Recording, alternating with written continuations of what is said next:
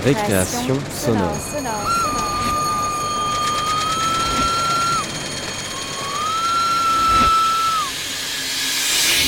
Sur Radio Campus Paris. Paris.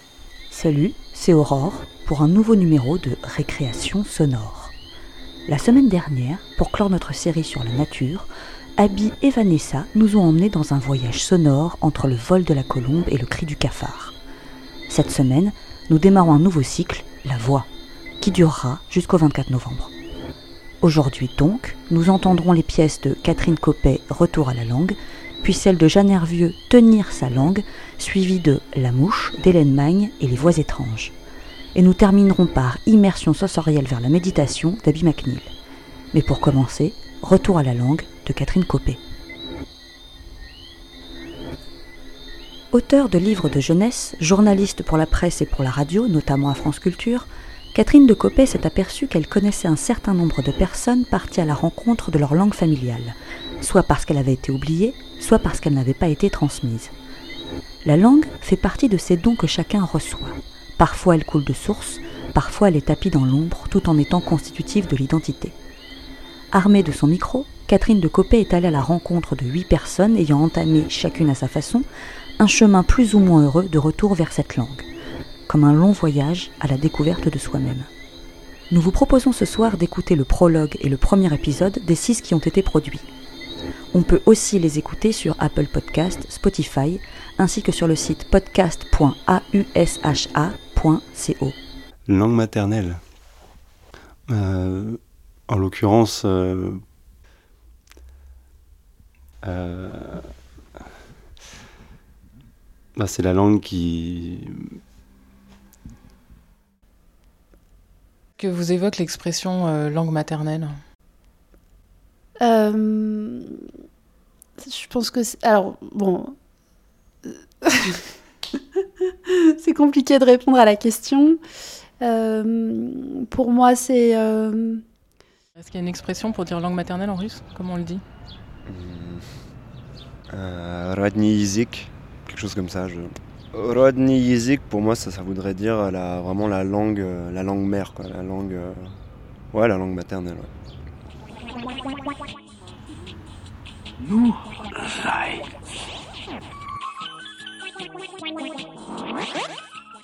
Mon père faisait des voyages euh, dans le cadre de son travail assez régulièrement en, Union soviétique, en Russie en particulier. Et euh, il nous rapportait des petits souvenirs, que ce soit des petites, euh, des petites voitures soviétiques, euh, dont je garde un souvenir aussi assez savoureux. Et, des Lada Des Lada, voilà. des Lada modèle réduit. Et puis également, des, mm, j'ai souvenir d'une cassette, d'un équivalent de, de Tom et Jerry ou de Titi et Grominet en russe, avec un loup et un petit lapin. Et je me rappelle très bien de, voilà, du, loup qui se faisait euh, qui se faisait rétamer par le petit lapin et qui, qui s'exclamait euh, les grands Nous, Pagadi voilà, Qui veut dire quoi Je sais pas. je regardais ce dessin animé sans comprendre un seul mot de ce qui se, de ce qui se disait.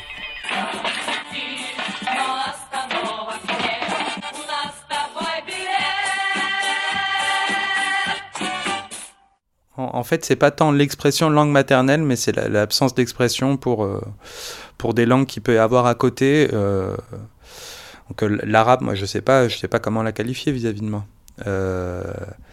elle a, elle a une, elle a une importance, elle est liée à mon identité. quand j'entends parler, en fait, vous, savez, quand vous vous baladez dans un autre pays, parfois vous, vous voyez des gens, euh, vous n'avez même pas entendu ce qu'ils ont dit, ou ça peut être leur gestuelle ou quelques mots, et en fait vous comprenez tout de suite qu'ils sont français. Donc euh, moi ça me fait ça aussi avec les Égyptiens, euh, pareil avec les gestuels et pareil avec l'intonation en fait. Donc j'ai vraiment un lien d'identification assez fort avec cette langue-là. À la base, moi c'est plus un accent qu'une langue en fait. C'est, j'ai un amour profond pour cet accent en fait. Je suis, je suis capable de. Une fois, je me souviens, c'était il y a des années, c'était il y a une dizaine d'années, c'était Gare de Lyon.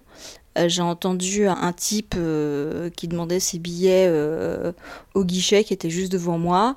Donc j'ai clairement identifié qu'il était corse. Bon, en même temps, il avait également un t-shirt qui ne posait pas trop de questions sur euh, ses origines. Et, euh, en fait, je l'ai suivi. Je l'ai suivi parce que juste, je voulais l'entendre encore parler. En fait, c'est vraiment un truc qui est, très étonnant, qui est assez viscéral en fait, et qui fait que ça ouvre un truc. Le rapport à la langue allemande, c'est mon enfance. C'est mon père qui nous a amenés à Hambourg quand on était petit jusqu'à l'âge de peut-être 10 ans environ.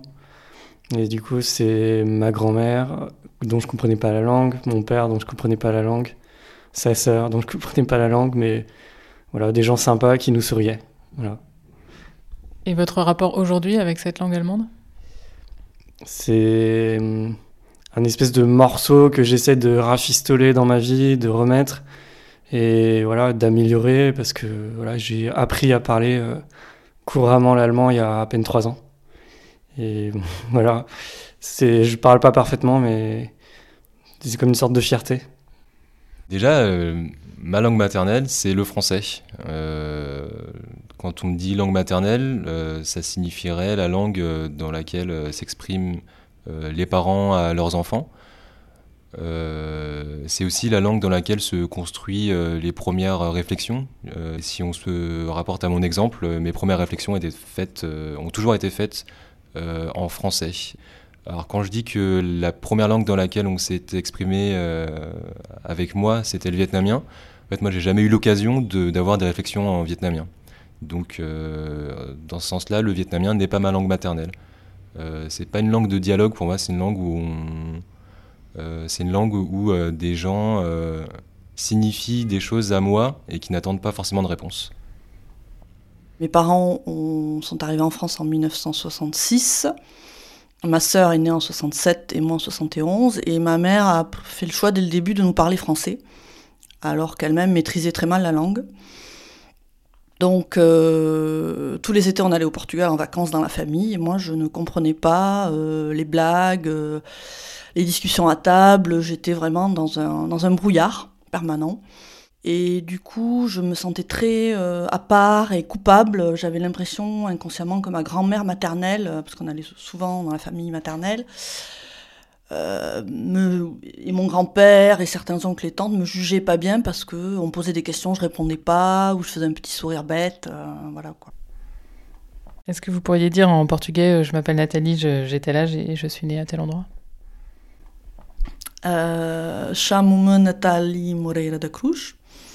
Nasci em Mont-de-Marsan no 7 de agosto de 1971. Oh, c'est émouvant de faire ça. ça vous est jamais arrivé? Non, c'est vrai, j'avais jamais dit en portugais. Merci.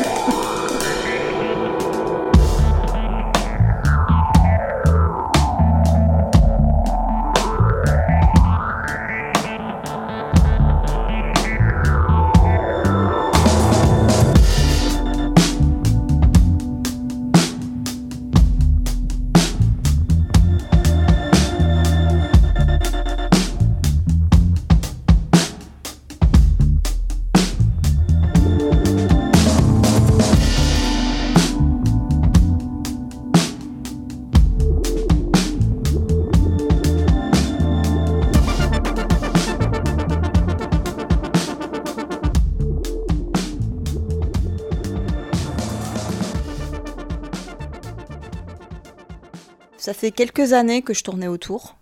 C'est une langue que je trouve très belle. Quand je vais en Corse, c'est frustrant parce qu'on l'entend beaucoup parler euh, et on la comprend pas, donc euh, c'est très frustrant. Et ça faisait quelques années, je me disais, il faut que je trouve des cours, et je ne sais pas pourquoi, pour une raison mystérieuse. C'était impossible de trouver des cours. C'était extrêmement compliqué de trouver des cours. Hein. Vraiment, à chaque fois, je ne trouvais pas. Et l'année dernière, euh, j'ai juste tapé, comme d'habitude, cours de Corse à Paris dans Google. Et là, j'ai trouvé immédiatement, parce qu'il prouvait aussi que c'était une question de moment et de capacité, cette espèce de voile qui se déchire, et là, clairvoyance. Et on sait que c'est le moment, et qu'en fait, c'est très simple.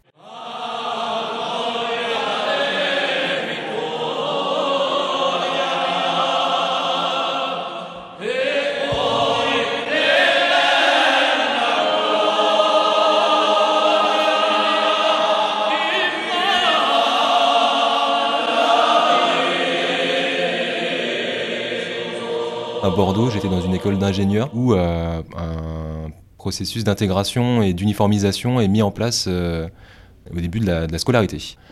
Pour lisser les différences sociales, on porte un uniforme. Et moi, ayant cette histoire latente de différence, l'uniforme ne change pas l'apparence physique d'un Vietnamien. Et du coup, de faire de ça euh, quelque chose qui allait être euh, quelque chose qui allait m'appartenir, euh, et donc de rencontrer la personne vietnamienne en moi. Donc voilà, au lieu de me dire, ok, pour devenir plus vietnamien, je vais parler de mon histoire avec mes parents, je me suis dit que j'allais rencontrer ma personne vietnamienne tout seul, via l'apprentissage de la langue. C'est assez naturel comme pensée, de se dire, oh, bah, c'est une langue étrangère pour moi, bah, on va se. Voilà. Déjà, quand j'étais au lycée, je voulais apprendre le portugais. J'étais au lycée dans les Landes, donc euh, dans le sud-ouest, il y a eu beaucoup d'immigration portugaise. Il n'y avait pas un lycée qui proposait le portugais, sauf à Parentis en Borne, mais moi j'étais près de Mont-de-Marsan, donc c'était beaucoup trop loin pour moi. C'était quand même hallucinant. Quoi. Donc j'ai appris l'espagnol. Voilà, je parlais bien espagnol, mais euh, ça m'agaçait d'autant plus que l'espagnol ressemble au portugais et en même temps c'est un facteur de confusion. Quoi. Mais... Donc il y a eu ça aussi qui a dû me retarder. Donc j'ai cherché des cours, des associations, j'ai commencé ce cours à la fac de Bordeaux, mais ça m'a pas apporté grand-chose, alors peut-être que j'étais pas prête, je sais pas.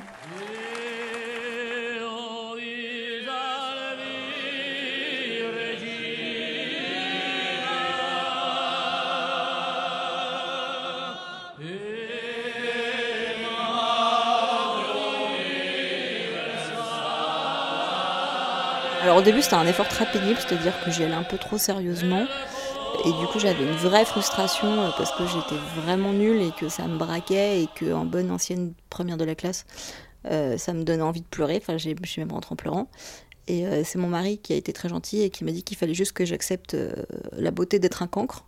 Et du coup je me suis un peu moins mis la pression et j'ai un petit peu, un petit peu lâché. Nathalie, vous décrivez un parcours progressif pour euh, aller vers cette langue. Est-ce qu'il y a eu un déclic qui vous a poussé tout d'un coup à vous dire euh, il faut que j'aille vers cette langue? Euh, Je suis arrivée à Paris, je me suis un peu posée, j'ai trouvé un CDI et ouais, j'ai commencé un travail sur moi-même, y compris de psychothérapie, et je me suis dit bon là, il, il y avait un manque en moi, une culpabilité qui était toujours là de ne pas parler portugais, donc. Quel a été votre ressenti dans l'apprentissage? Bah, j'ai senti une familiarité en même temps. Euh, il y avait cet accent du qui est très rocailleux, rugueux, et le portugais que j'ai appris est plus le portugais de Lisbonne, peut-être plus euh, moins âpre, plus distingué. Donc c'était assez amusant de, de, se dire que c'était la même langue en fait, mais avec des connotations différentes pour moi. Et quand je suis arrivée à Lisbonne, j'ai vu que les gens euh, ne parlaient pas fort. parler avec élégance, euh, parce que vraiment dans, dans, la famille, euh, à table, quand on est 30, mais ça hurle, c'est impressionnant. Quoi. Quand ils commencent à parler de est-ce que je suis pour le club de Porto ou de Lisbonne, euh, Benfica, alors là, ça hurle, c'est incroyable. Ça, j'ai toujours compris à peu près. c'est où le Minho Alors le Minho, c'est tout au nord du Portugal, c'est juste en dessous de la Galice. Et c'est à 60. Enfin, mes parents sont de Viana do Castelo, qui est une ville de 30 000 habitants en bord de mer qui est à 60 km au nord de Porto. Et euh, donc à partir du moment où j'ai pris les cours à Paris, ma vie s'est stabilisée et là, non, ça a été plutôt facile et, j'étais contente de, voir que c'était beaucoup plus simple que je ne pensais. J'ai suivi toute l'année avec euh, quand même euh, pas mal d'engagement puisque c'est le samedi matin à l'autre bout de, de, Bordeaux et avec une dizaine de personnes, nous avons commencé à apprendre euh, la grammaire, qui est, euh, bah, par exemple, en vietnamien, il n'y a pas de conjugaison de verbe. On a commencé également à échanger sur euh, des sujets tels que la nourriture, je participais à des ateliers de cuisine, et il se trouve qu'à ce moment-là, j'ai remarqué que ma progression du vietnamien était dissymétrique par rapport aux autres personnes qui étaient là. C'est-à-dire dissymétrique? Ma compréhension du vietnamien était extrêmement facilitée par ma connaissance des sons que j'avais. En revanche, elle était euh, assez freinée par rapport aux autres personnes qui n'avaient rien à voir avec la culture vietnamienne, puisque je devais débloquer des choses à chaque, euh, mot que j'apprenais. Chaque mot qu'on m'apprenait me renvoyait au son que j'avais entendu étant enfant. Et euh, donc, m'a donné cette, cette idée que peut-être Au lieu d'apprendre le vietnamien, puis l'histoire du Vietnam, puis l'histoire de ma famille, il fallait peut-être faire le chemin inverse. Est-ce qu'il y a néanmoins un mot que vous aimez particulièrement en Corse et que vous avez envie de dire à ce micro Parce que j'aimerais bien entendre du Corse? Non, pas du tout. non, non, il n'y a personne qui peut me. En fait, c'est le grand drame du prof. hein. C'est-à-dire qu'il essaie de me faire parler, mais je, ne parle pas. Mais en fait, c'est ça, j'ai un vrai problème, c'est que j'ai pas envie de parler. Moi, j'ai juste envie d'écouter. Il y a un truc qui s'est pas encore opéré. C'est une vraie souffrance. euh. Euh, mais non, c'est qu'en plus, je voudrais pas faire injure. euh, si jamais des Corses m'entendent, euh, je voudrais pas qu'ils soient, complètement dépités et désespérés par. par mon accent, donc je vais, je vais attendre de bien, bien maîtriser les choses avant de, avant de me lancer. Mais là, comme ça, je trouverais pas en fait. Si, mais ouais, ça va peut-être venir. Ok. Euh, Peut-être qu'on va faire une petite pause.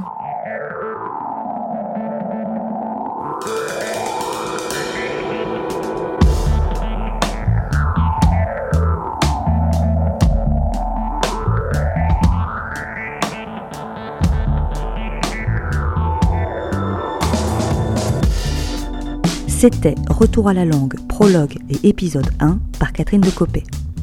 Mais avant de passer à la suite, nous avons eu envie d'en savoir un peu plus sur elle. Nous lui avons donc posé quelques questions. Récréation sonore. Vous avez produit une série de chroniques pour France Culture intitulée La fabrique du mot. Vous y passiez au crible des mots qui résonnent avec l'actualité, comme par exemple fact-checker, populiste, urgentologue, kanak, écologiste, rohingya, casseur, patriote, beurre, cadre, et j'en passe. Qu'est-ce qui vous a amené à vous intéresser à ces mots d'actualité? J'ai travaillé à France Culture et France Inter comme euh, reporter dans des émissions de sciences et parallèlement euh, j'ai proposé des documentaires à France Culture principalement pour l'émission La Fabrique de l'Histoire et c'est dans le cadre de cette émission euh, que j'ai proposé pendant quatre ans une chronique sur les mots de l'actualité, une chronique qui s'appelait La Fabrique de l'autre. Alors l'idée était assez simple, c'était de décrypter l'apparition d'un mot dans la langue française mais un mot qui désigne un groupe de gens, une catégorie de personnes, et de voir comment ce mot euh, évoluait dans le temps euh, en fonction des, des usages.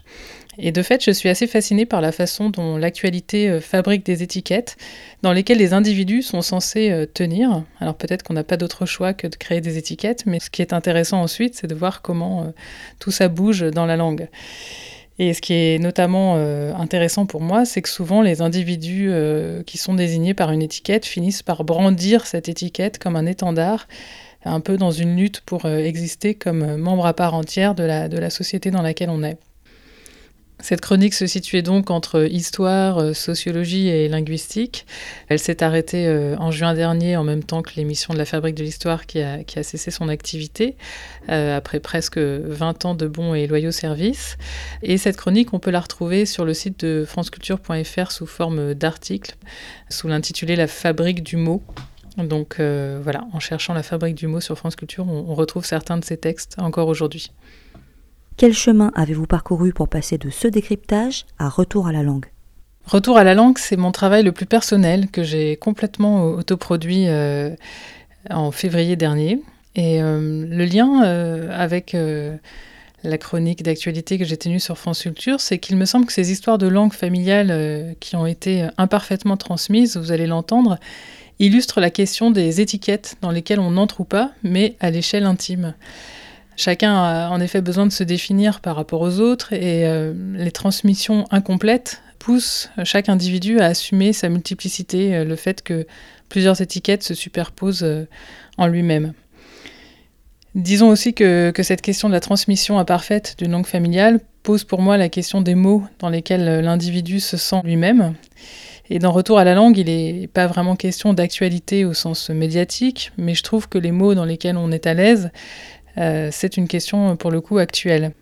Et plus largement, au-delà des questions de langue, comment un adulte se construit euh, avec ses manques et les manques euh, dans la transmission familiale euh, est un processus qui, qui m'intéresse particulièrement. Est-ce une direction que vous souhaitez continuer à explorer? Est-ce que vous avez une idée en tête pour un prochain travail? Et est-ce que vous avez déjà un projet en cours? Depuis que j'ai diffusé euh, Retour à la langue, il y a eu énormément de, de réactions. Euh, beaucoup de gens se sont retrouvés en fait dans les, témoignages enregistrés et, m'ont dit ah bah je vois bien qu'en fait je ne suis pas le seul ou la seule à être dans cette situation. Donc pour moi ça c'est très positif. Et puis, euh, au-delà de ça, il y a eu beaucoup de retours aussi, euh, chacun me citant une référence nouvelle que je ne connaissais pas, un livre, ou alors me racontant une histoire euh, de quelqu'un qui s'approchait en fait de ce qui, était raconté dans, dans, Retour à la langue. Et de fait, le sujet est très riche, c'est pourquoi j'ai souhaité poursuivre et j'ai mené une série d'interviews au printemps dernier dans l'idée de, faire une suite à Retour à la langue. Et dans ce nouveau travail, j'ai exploré euh, un peu plus ce que ça veut dire de vivre entre plusieurs langues et de passer de l'une à l'autre. Évidemment, j'aimerais voir ce travail euh, euh, diffusé, acheté par une radio ou par une plateforme de podcast. J'y travaille actuellement. Et euh, l'autre suite euh, de retour à la langue, si je puis dire, euh, c'est le fait que je suis en train de, rédiger un livre pour les enfants, un livre documentaire sur la question des langues et du plurilinguisme. Et je suis très heureuse de pouvoir vous annoncer que ce livre paraîtra en 2020 aux éditions Milan. Voilà, un petit livre sur les langues pour les, les plus petits, car finalement cette question de, des langues n'est pas souvent abordée euh, à l'école, euh, ni pour euh, cet âge-là de, de, de 6-10 ans, disons. There is no such thing as silence. Récréation. Something is always happening that makes a sound. Sonore.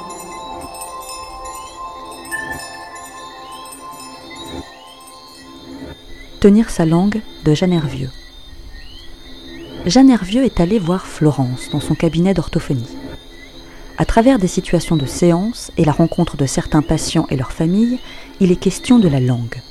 Non pas l'organe, mais bel et bien la langue comme moyen de communication pour des personnes dont les racines, plus ou moins lointaines, sont étrangères. L'exil amène la cohabitation d'une langue maternelle et du français et touche inévitablement les rapports familiaux. Fenêtre, tasse, dentifrice, tapis, radiateur. Prends ton souffle à chaque fois si tu as besoin. Photo. Vas-y. Photo. Ok. Très bien. Alors, les exercices, il y avait A, en, il y avait A, A, A, il y avait quoi aussi? Il y avait O, on, je crois. Oui. On y va? Vas-y. Tenir sa langue de Jeanne Hervieux. Je m'appelle Léona. Oui, tu sais, on, on, avait dit, on essaie de penser à une vague quand on parle aussi. Tu haches trop les mots. Je m'appelle Léona. Et on fait des sons un peu bizarres. Je m'appelle Léona. Vas-y. Je m'appelle Léona. Super. Léon. Léon. Ouais, super, parce que je t'ai fait dire Léon, parce que et le voile est très levé et on, il est un peu baissé. Léon. Léon. Est-ce que tu veux bien, pour la semaine prochaine, venir avec, mais même pas la poésie en entier, c'est pas grave, juste une strophe, juste quatre lignes, d'accord Mais quelque chose que tu connais par cœur, pour qu'on puisse s'en servir pour chanter avec, le dire par cœur, et que ce soit plus facile pour travailler ta voix. Oui. Alors du coup, Léona vient parce qu'elle a une fente palatine qui a été opérée au Kosovo, mais l'opération a laissé une petite fistule, donc elle avait un trou en fait à l'arrière de la gorge. Du coup, au départ, euh, je la suis juste euh, entre guillemets pour euh, les soucis d'articulation, de prononciation, de voix, de timbre, tout ça. Très vite, en fait, son, père m'a sollicité pour des démarches administratives. Comme c'est des gens qui parlent pas du tout français, donc c'est vraiment le couple Léona, son père, qui font tout en fait les démarches administratives, euh, les courses. C'est Léona qui fait tout le temps la traduction. Parce que des fois, ils arrivent avec des papiers qu'on leur a donnés à la préfecture et juste euh, Léona, même si elle a un très bon niveau, c'est quand même des termes juridiques. Ils ont eu une fois un avis d'expulsion, avis d'expulsion de chez eux, avis d'expulsion du territoire. C'est quand même à Léona de comprendre ça, dans quel délai, et de le traduire en plus elle-même à ses parents. Vous avez toujours pas la carte vitale, monsieur Non. Non, d'accord. Non, c'est juste pour savoir, pour savoir si je la passer ou pas. Euh, du coup, vous avez eu un rendez-vous à la préfecture, c'est ça, monsieur, euh, mercredi? Euh, là, on est, oh, on est rendez-vous où? Moi, maintenant, euh, euh, je pas où, là. Oh, non.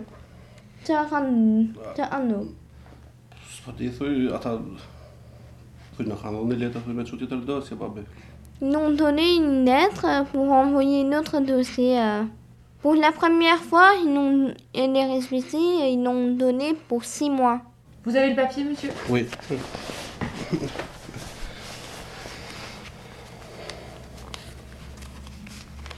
Ah, je trouve Paul deux mots, il là. Qu'est-ce qu'il dit ton papa? Juste Paul deux mots. Juste pour deux mois. Attends. Il comprend, euh, mais il y a des personnes qui comprennent plus. Il y a des personnes qui comprennent moins. D'accord. Moi, ça va Vous arrivez à me comprendre? Vous parlez vite. Ah, je parle trop vite. Ah bah, mais vous faites bien de me le dire. Émilie comprend. Vous savez pourquoi je parle vite? C'est parce que j'ai pris le pli que Léona, qui comprend très bien, vous traduise. Du coup, il faut qu'on arrête de faire ça. Il faut que j'essaye de vous parler plus à vous et que je parle moins vite. Depuis vendredi, il fallait envoyer cette lettre, mais on t'attendait toi, ce que tu nous dis en fait. D'accord, mais vous inquiétez pas. hein. Là, cette lettre, vous l'avez eue vendredi. Mm. Mais en fait, vous avez deux mois pour l'envoyer. Donc moi, je vais contacter euh, quelqu'un euh, aux Iris. Pas de souci. Mais vous n'êtes pas en retard. Vous l'avez eu vendredi. On n'est que mercredi. On a le temps. Je vous rends tout ça, monsieur, et j'ai scanné, que j'ai j'ai envoyé aux merci. Iris. hein. Merci. Si vous avez d'autres questions, vous, vous me dites. Merci. De rien, vous pouvez y aller. Merci à vous. C'est bon. Pourquoi je l'ai pas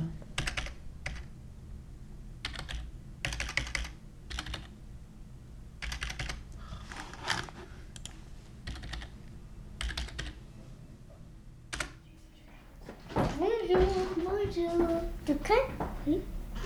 Euh, je. Là, les enfants, ils viennent tous voir Oui. l'orthophoniste Oui. Aileen, elle est avec euh, Florence. D'accord. Ah oui, là, Celle ils sont qui- en train de faire Oui, la séance. la séance, oui. D'accord. Ça fait presque maintenant depuis 4 ans à peu près je viens ici. Parce qu'il y a des mots ou bien des lettres euh, qu'ils n'arrivent pas bien très bien prononcer. Ben, Jusqu'à l'année de maternelle, euh, ils étaient toujours à la maison, je les ai jamais mis à la crèche et tout ça. Ils parlaient beaucoup plus turc. Et ils avaient du problème à parler le français. Et encore même là maintenant. Ils arrivent à parler, mais c'est pas des phrases bien correctement. Mais moi, j'étais que sur Strasbourg. Je suis née à Strasbourg, je suis restée que sur Strasbourg. Vous, avec vos parents, vous Oui. parliez dans quelle langue? En turc. J'avais pas le bon niveau turc. hein.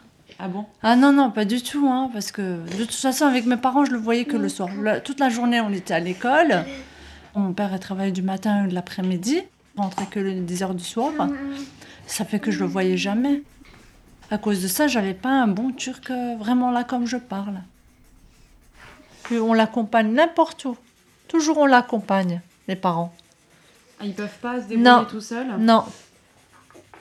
Mon père, il est venu depuis 1975, il est sur Strasbourg. Il a travaillé ici, il a fait ses papiers. Ma mère, euh, elle est venue un an après. Ma mère, c'est pas la peine, elle sait pas du tout parler le français, encore aujourd'hui. Elle a pas progressé, rien du tout. Moi, je dis, malgré euh, qu'on parle, nous, euh, en, français, tu nous as même pas appris un mot. Mes parents, ils, ils comprenaient ce qu'on voulait dire. Il y avait des mots qu'on voulait, on voulait pas parler en turc, alors on leur disait en français. C'était juste le fait de répondre qu'ils n'arrivaient pas. Alors toujours un des frères et sœurs venait nous traduire. Quand ma mère, elle comprenait pas. Du coup, vous pouviez parler entre vous sans qu'ils comprennent aussi Oui, oui, C'était pratique oui. Très pratique. Maintenant, quand mes enfants ils parlent en français, moi je comprends tout de suite ce qu'ils veulent dire. Alors, il n'y avait pas de cachotterie, mais alors avec mes parents, ouais, on pouvait.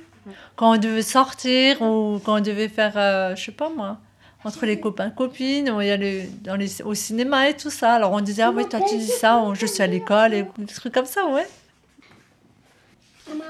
Quand on avait des réunions à l'école, je me rappelle, moi, mes parents, ils venaient jamais. C'est un manque aussi, ça, de... parce qu'ils venaient, ils comprenaient rien.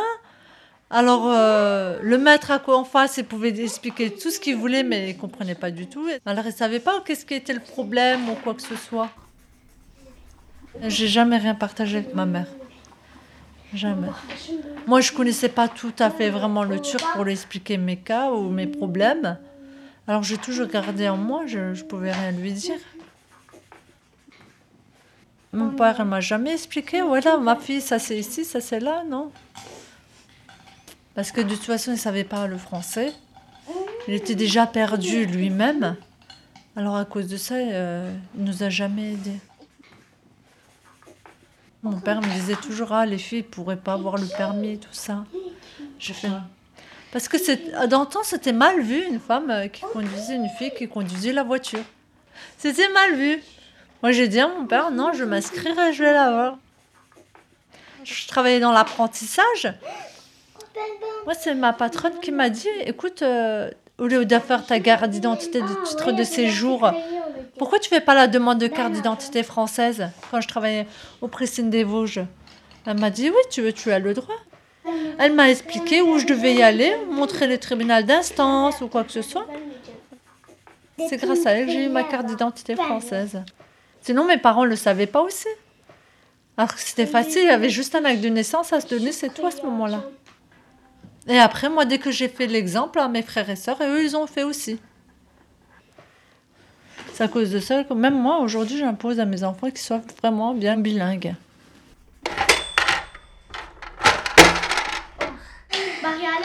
Qui fait la marchande Et- Alors moi par contre vous me parlez en français hein, parce que sinon j'y arrive pas.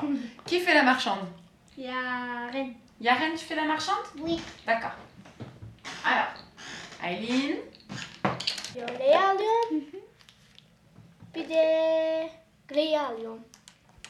Dis-moi Yaren, qu'est-ce qu'il y a dans ton magasin Une glace, un livre, un crayon. Un bitonne de Biclé. Je veux que vous donnez un chocolat. Après, euh, un œuf. Un œuf, quoi C'est ça? Un œuf. C'est un œuf. Tu sais pas ce que c'est ça Yaren Regarde. Qu'est-ce qui fait ça Yaren Qui... Ça vient d'où De poule. Ça vient de la poule, oui, tout à fait. C'est la poule qui pond les œufs. Un œuf. Biblio. Elle peut acheter quoi avec ça? Un livre. Un livre. Un livre et un crayon. Yaren, Yaren. Un livre. Un livre. Ouais, super. Un livre. Et quoi encore? Et deux crayons. C'est très compliqué hein, quand on a deux langues. Alors pour les, pour les enfants, alors je sais pas comment leur expliquer. Une fois je dis l'autre, une fois, je, une fois je traduis en français, après une fois je traduis en turc, et après à la fin je, ça me- je suis aussi perdue. après. Mon mari, c'est à cause de ça, il veut qu'ils ont tous les deux langues vraiment bien comme il faut. Et lui, maintenant, il parle bien français? Non. Il est allé euh, faire euh, des séances euh, pour apprendre la langue française, presque pendant trois ans. Quand il, est- quand il va chez le médecin, là, je suis obligée de l'accompagner. Parce que le médecin, quand il lui explique, c'est plus côté médecine, alors euh, elle lui pose des questions ou comme des migraines, ou bon, ça, ça va encore, des mal de tête, ou bien est-ce que tu as la tête qui tourne et tout ça, quand on lui dit comme ça, alors euh, là, il comprend pas trop. Il y a d'autres euh, endroits euh, où il a besoin de vous absolument Oui, de l'administratif. Oui. Mm. Alors, euh, c'est juste euh, à la préfecture qu'il soit là-bas pour sa carte de séjour, parce que euh, tous les ans, on est obligé de renouveler. Euh, Au début, au guichet, ils nous disent oui, c'est bon, il n'y a aucun problème normalement. Parce que moi, je le laisse avec les papiers, tout ça, se débrouiller tout seul. Il se débrouille, après, il lui donne euh, son récépissé, il part. Après, ils disent oui, il n'y aura aucun problème, vous aurez la carte de 10 ans normalement. Après trois mois, ils nous envoient un courrier pour revenir la chercher. On voit que c'est toujours de un an. Et pourquoi ça a été refusé? Parce qu'ils disent oui, n'a pas assez trop la langue française. Avant, au début, il lui posait des questions. euh, euh, oui, c'était qui le président de la France euh, En quelle guerre elle a été gagnée Ou des trucs comme ça. Pourquoi il y avait ce- ces couleurs-là du drapeau de la France? Au début, il n'arrivait pas à répondre des questions comme ça. Il m'a dit oui, pourquoi le drapeau les bleu, blanc, rouge Je ne sais pas. Il a dit moi, je sais. Il faut qu'on paye aussi des timbres plus de 90 euros, 130 euros. Ça dépend tous les ans, ça change. Alors le 10 ans, ça coûte 280 euros pour avoir une carte de 10 ans. C'est pas évident parce qu'il perd un jour de travail pour faire le dépôt du dossier. un jour de travail pour faire le retrait du dossier. Ça fait déjà deux jours. Et plus le timbre qui est à 150, 130 euros, ça dépend. Là, maintenant, je sais pas, il est à combien cette année? Ça nous revient à plus de 500 euros, alors, euh, pour avoir juste euh, sa carte d'identité? Ah, maintenant, ils disent non, et c'est la langue française. À chaque fois, il y a des excuses euh, vraiment bidons. Je comprends pas. On attend toujours. hein.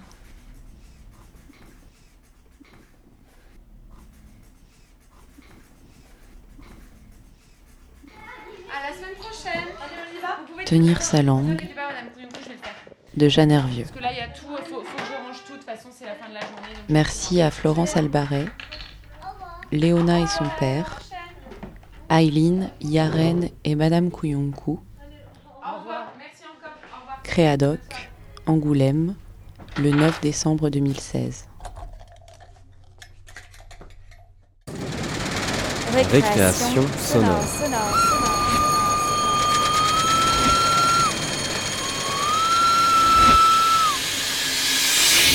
Sur Radio Campus Paris. Hélène Magne, Les voix étranges, les fables de l'autotune. Hélène Magne fait parfois des ateliers avec Jean-Baptiste Bayle auprès des collégiens. Le collège, ce moment plein de bizarreries où la voix mue. Les ados, pour Hélène Magne, sont des mutants. Ils condensent la puissance cristalline et surréaliste de l'enfance et le grossier réalisme de l'adulte exposé à la noirceur du monde et au capitalisme ambiant. Ces ados ont créé les fables de l'autotune.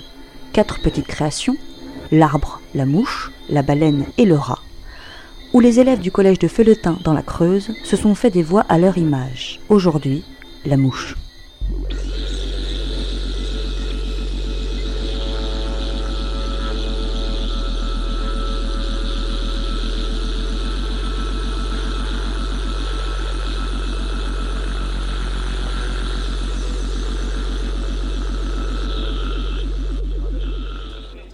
Tu m'entends là?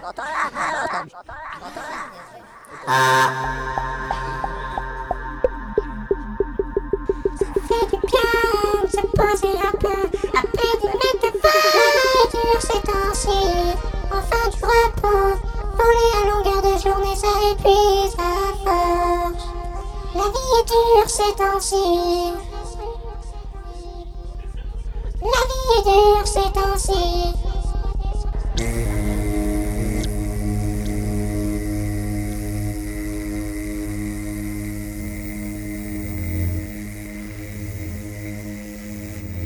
I'm a leaf, I can fly, if I can fly. I'm a leaf that the sky, just the sky.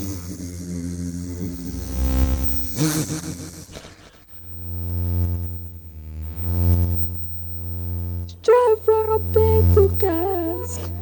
Je vois enfin cette un tout petit carré, alors que les autres voient net.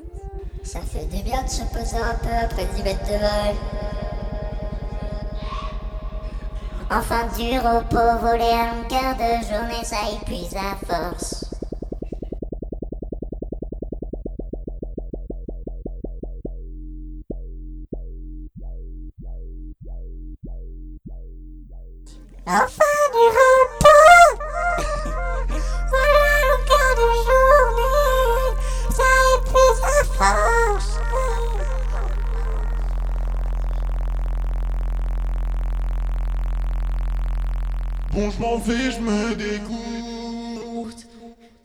Charogne, la charogne.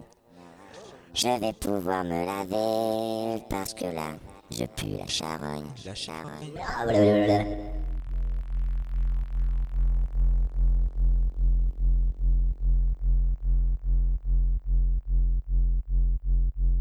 J'entends que dalle.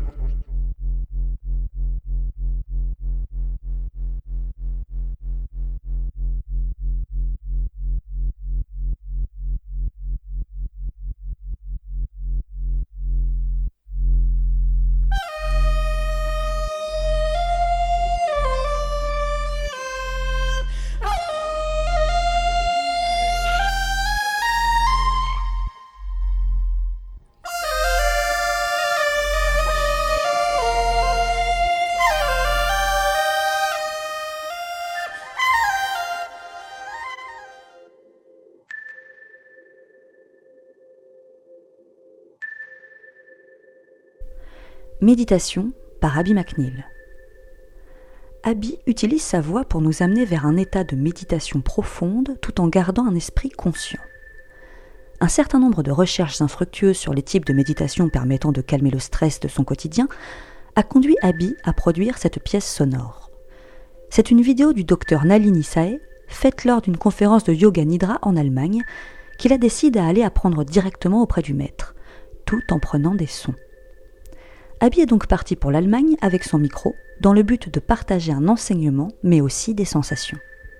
La création finale a été produite dans le cadre de Transmission École de la radio et a été écoutée en public en septembre 2019 au Landy Sauvage à Saint-Ouen.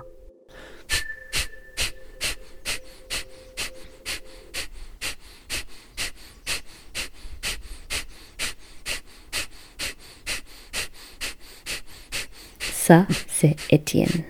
Yeah, that's pretty much it. And what are you doing? Il est étudiant en psychologie. It's Kabbalabhati. You're breathing in and Notre rencontre a lieu lors d'un week-end de méditation à Bad Meinberg, une petite ville allemande. With a lot of force out and how do I say it? It automatically happens that you breathe in. You just have to breathe out and force it and the and the inhalation is automatic.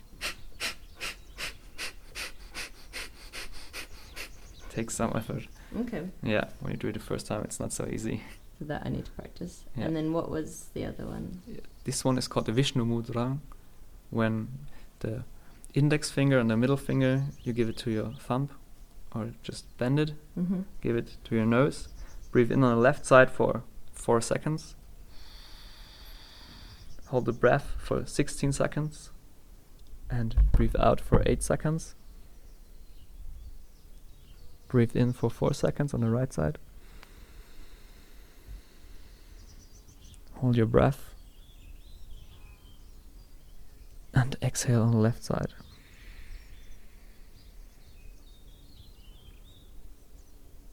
Avec Étienne et un petit groupe d'étudiants, nous passons nos matinées et soirées à goûter Nalini, notre professeur originaire de New Delhi. Close your eyes. Durant plusieurs jours, elle nous achemine vers un lâche-prise total et un état de concentration profonde. 12 chakras. Voici plusieurs heures de séances que j'ai condensées afin de les partager avec vous en un document sonore d'une dizaine de minutes.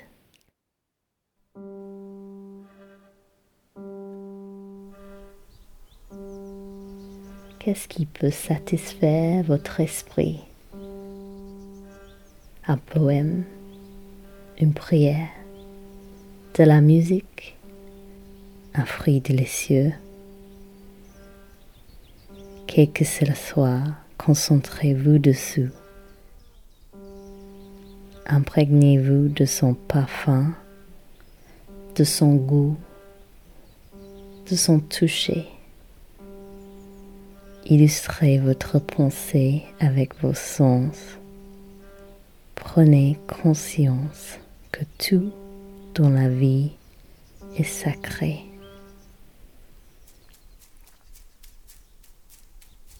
Regardez les cinq cercles colorés de la plume d'un pont. Imaginez qui sont vos cinq sens. Entendre, toucher, voir, goûter, sentir. Laissez la beauté se fondre en vous.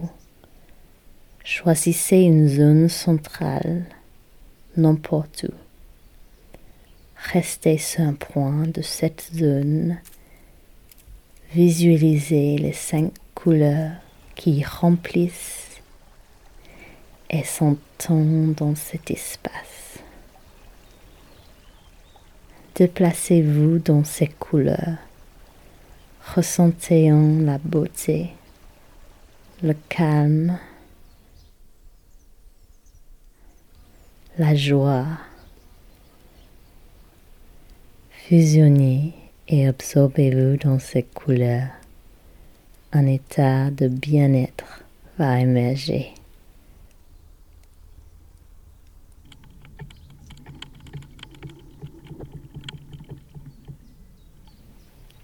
Placez vos mains à côté de votre corps, paume vers le haut. Gardez vos dents légèrement écartés. Il ne doit y avoir aucun mouvement.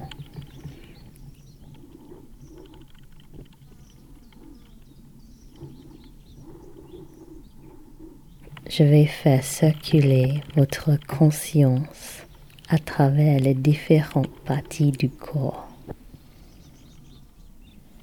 Lorsque je dis le nom de chaque partie,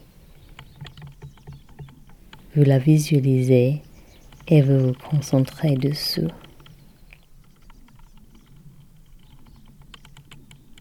Je vais commencer par le côté droit du corps. Dos de la main. Paume de la main. Pouce. Deuxième doigt. Troisième doigt. Quatrième doigt. Cinquième doigt. Poignet. Avant-bras. Coude. Biceps. Aisselle. Épaule. Poitrine. Taille abdomen, hanche, cuisse, genou, mollet, cheville, plante du pied, dessous du pied, gros orteil, deuxième orteil, troisième orteil, quatrième orteil, cinquième orteil. Côté gauche du corps, main gauche, dos de la main, paume de la main, pouce, deuxième doigt, troisième doigt, quatrième doigt, cinquième doigt, poignet, avant-bras, coude, biceps, aisselle, épaule, poitrine, abdomen, hanche, cuisse, genou, mollet, cheville, plante du pied, dessous du pied, gros orteil, deuxième orteil, troisième orteil, quatrième orteil, cinquième orteil. Dos du corps, omoplate droite, omoplate gauche, colonne vertébrale, fesse droite, fesse gauche. Devant du corps, haut du front, sourcils, yeux, nez, joues, lèvres, dents, menton, gorge, poitrine, nombril, abdomen, Visualisez le côté droit du corps, tout le côté droit, le côté gauche, tout le côté gauche, le dos du corps, le devant du corps, le corps entier, le corps tout entier. Prenez conscience de votre respiration. Respiration spontanée, normale. Ne forcez pas votre concentration. Soyez juste conscient que l'air entre et sort des narines.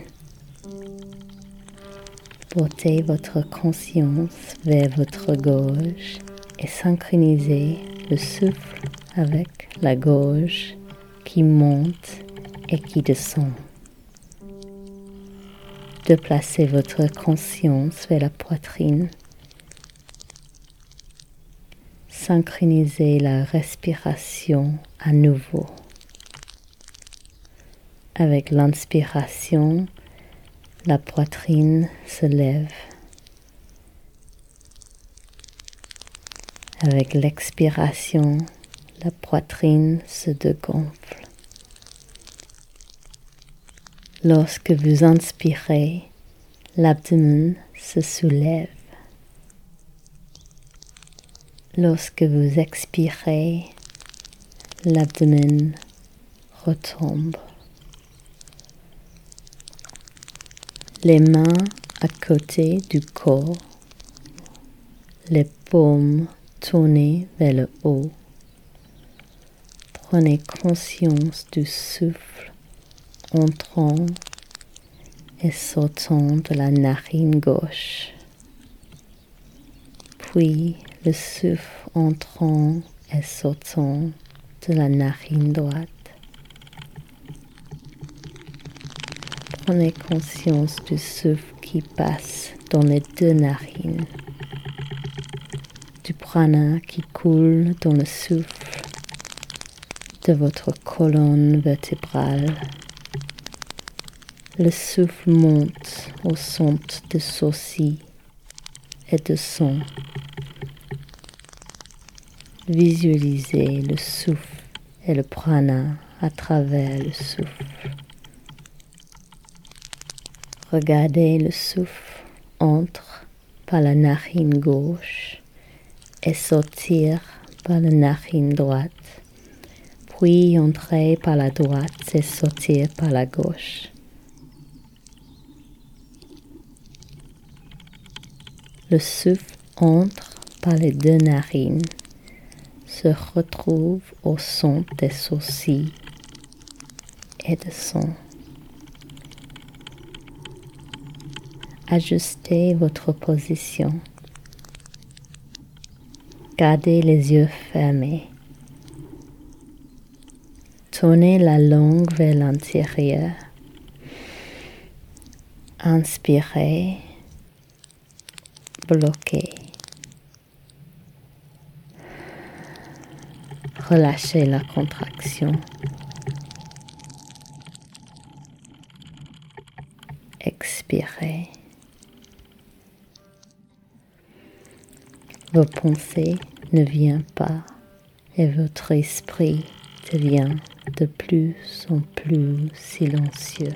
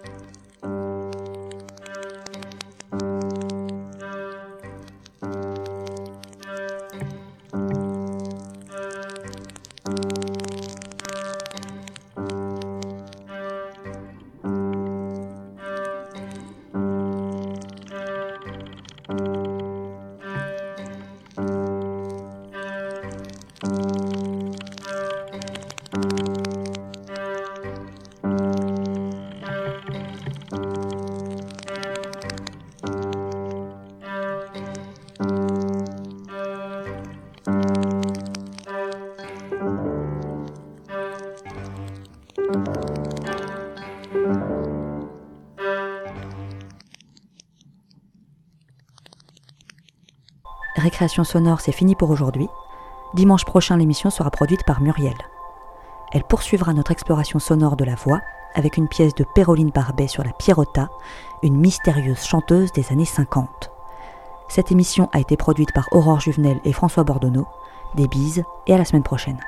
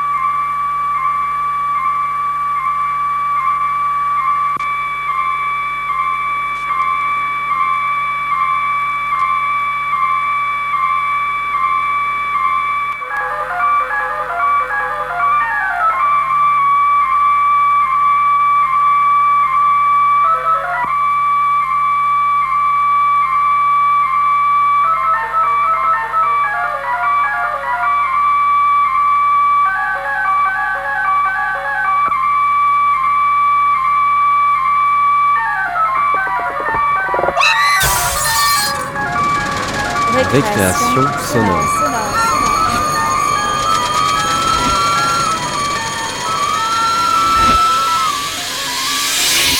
Sur Radio Campus Paris.